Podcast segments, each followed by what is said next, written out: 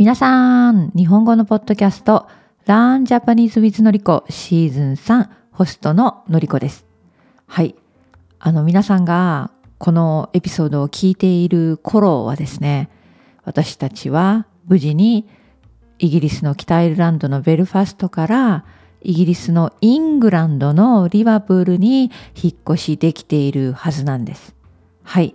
12月の中旬、そしてクリスマス、年末はリバプール、新しい場所での新しいスタートが始まっているはずなんです。皆さんはいかがお過ごしでしょうか？はい。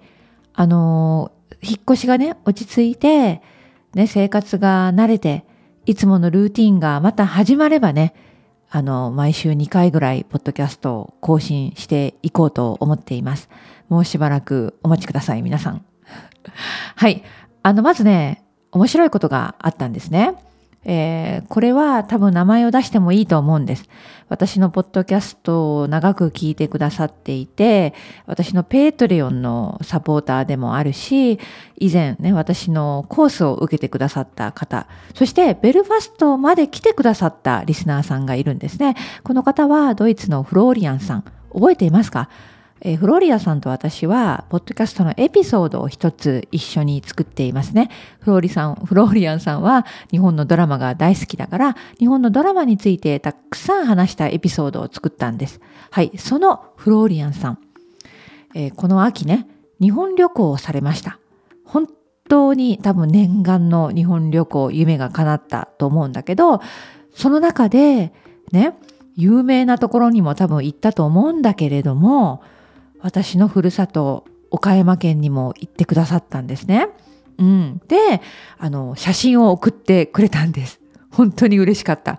倉敷で、ね、美観地区を散策して美観地区で、ね、クラフトビールを飲んでそして私の大好きな思い出の場所ぶっかけうどんもう一度言いましょう大切なポイントなので倉敷のぶっかけうどんにも行ってくださって、ね、そのぶっかけうどんの写真もシェアしてくれました、私に。あありがとう、フローリアンさん。ね、私は、こうやってリスナーさんが私のふるさとに行ってくれるの、本当に、本当に嬉しいです。はい。まあ確かにね、正直言うと、岡山県、岡山市、そして倉敷市、とってもマイナーです。はい。あの、初めて日本、ね、初めて日本に行く外国人の観光客は、まあ正直パスしてもいいよ。うん。だって東京、大阪、京都、広島、ね、メジャーなとこに行かなきゃいけない。わかります。ね。でも、なんかちょっと他の人が行かないようなところに行ってみたい。ね。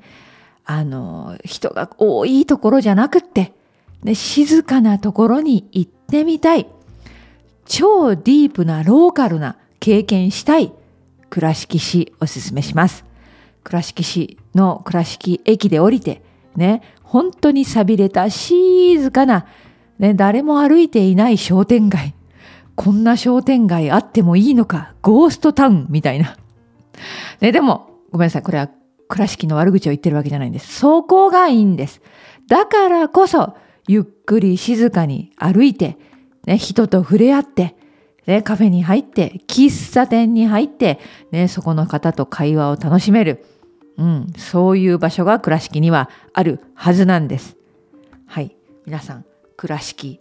えー、倉敷の商店街は、恵比寿、恵比寿商店街ですね。あとは、ぶっかけうどん、本当におすすめなので行ってみてねっていうことで、ね、私のリスナーさん、フローリアンさんが言ってくれたということをね、ここでちょっと話しておきたいと思います。はい。えー、それでは今日の本題は、はあ、ため息。もう一度ついてみましょうね。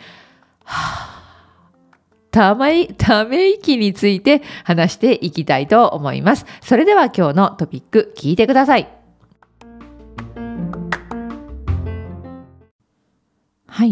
ため息。皆さんはどんな状況の時に、どんな気持ちの時にため息をついていますかね？はい。あの私ね、本当に最近ストレスがマックスで、まあその理由はもう引っ越しの準備ね。あの、荷造りとか、まあその前はですね、本当にそのリバプールで住む場所を見つけるのが本当に大変で、時間がかかって、ね、プロセスも長いし、あの、なかなか自分たちがここに住みたいなって思う、ま、場所も、ま、見つけるのに時間かかったっていうのかな。そうそう。で、まあ、あ、ここがいいなって思っても、なかなかそこに決まらなかったり、いろいろな手続きね。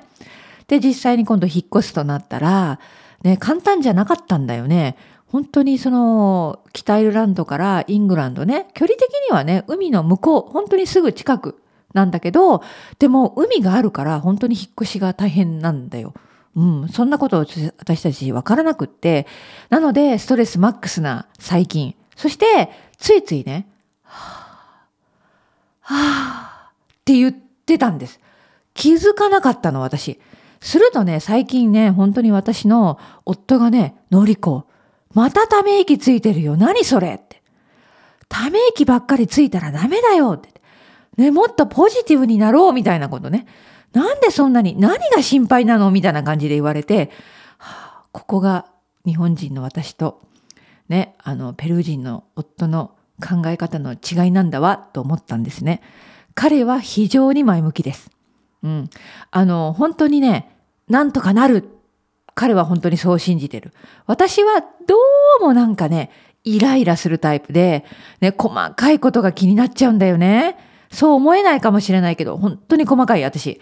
ね、で、あ、なんで、なんでここうまくいかないの？なんでこんなに時間がかかるの？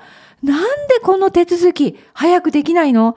ものすごくイライラして、そのイライラがね、はぁ、はぁって言ってた、こうため息がね、自然と出てた。で、偶然にもね、私のコミュニティ、 Japanese Together の中で、ね、あの、面白い投稿が出てきたんです。このね、コミュニティのメンバーが、この投稿をあの作ってくれた、記事を書いてくれたんだけど、ため息をつくと幸せが逃げる。うん、これ日本でもよく言われることなんですね。皆さん聞いたことありますか？ため息をつくと幸せが逃げる。なんて聞いたことがあると思うんです。はい。私の夫も私にそう言いました。ため息ばっかりつくと、もっとネガティブな感じになって、もっとうまくいかなくなるよ。幸せが逃げるよってことですよね。うん。本当にそうなんでしょうかっていう記事の内容なんですね。うん。確かにね、隣の人が私みたいに、はぁってため息をついた。その姿を見たら、ね、私ののりこの姿を想像してください。引っ越しの準備に疲れていて、ね、目の下にクマができて、いかにも辛そう。この人何があったのかしら大丈夫？はーっと息が漏れる音を耳にするだけで、その聞いたあなたも気がめいってしまう。ね、このネガティブなエナジーが私に伝わるやめてちょうだいため息。ね、私の夫もそう思ったんでしょうね。のりこがため息ばっかりつく。ね、自分がそのため息を聞いたらなんかネガティブなイメージになって気がめえるよ。やめてくれよ、のりこみたいな。ね、このため息にマイナスのイメージがある。そうなんです。だから、ため息つくと幸せが逃げるって言われるんだよね。でもね、調べてみると、ため息には効果があるんです。これは体の自然なリアクションなんですね。はい。まあ、この生徒さんの記事によれば、ね、自律神経のバランスを整えるために自然とため息が出るんだと。ね、不足した酸素。ね、こう体内には酸素が巡ってるんだけど、でこのストレスが溜まっている時とかで、酸素が不足している状態なんです。つまり血の巡り、血流が良くない。だから、ため息をつくことで、その血の巡りを良くしてるんだ。そして、呼吸が、ね、呼吸が整う。ね、この、この呼吸が整うという意味で、まあ、呼吸を整えるためのリラックス効果がため息にあるんだと。うん。だから、ネガティブなことばっかりじゃないんだよ。ため息が出るメカニズムが体の中にはあるんだということなんです。だから、まあ相手には、周りの人には悪い印象を与えるかもしれないけど、まあ、ため息から今度は深い呼吸。ね。深い呼吸ってとても大切じゃない？ストレスが溜まってる時に。ね。なので、ゆっくりと深い呼吸をすることで、ストレスがちょっと解消される。ね。この緊張状態。体と心の緊張状態がほぐれる。これがため息のメカニズムだそうです。はい。だから、私は、あの時、ね、ストレスマックスで、ね、あの、夫にはなんか嫌な思いをさせたけど、ため息をついてよかったんだと思います。ね。あの、もしため息をつかずに、もうストレスが体の中に溜まって溜まって溜まって、ドッカーン爆発または病気になる。そんなことあるかもしれない。だから、体は正直なんだよね。そして皆さん、自分の心や体に正直にということなんだと思います。だから本当にストレスがある時には、はぁってため息ついてもいいんじゃない？はい。ねえー、そしてね、このあのメンバーさんはとっても面白い、まあ、ウェブサイトもシェアしてくれたんですね。これはですね、日常の愚痴やため息をつきたい。でもつく場所がない。文句を言う場所がない。そんなこととか自分の文句、ストレス、出来事を、この、何ですかね、投稿で、ね、あの、名前を出さずに投稿して吐き出そうっていうサイト。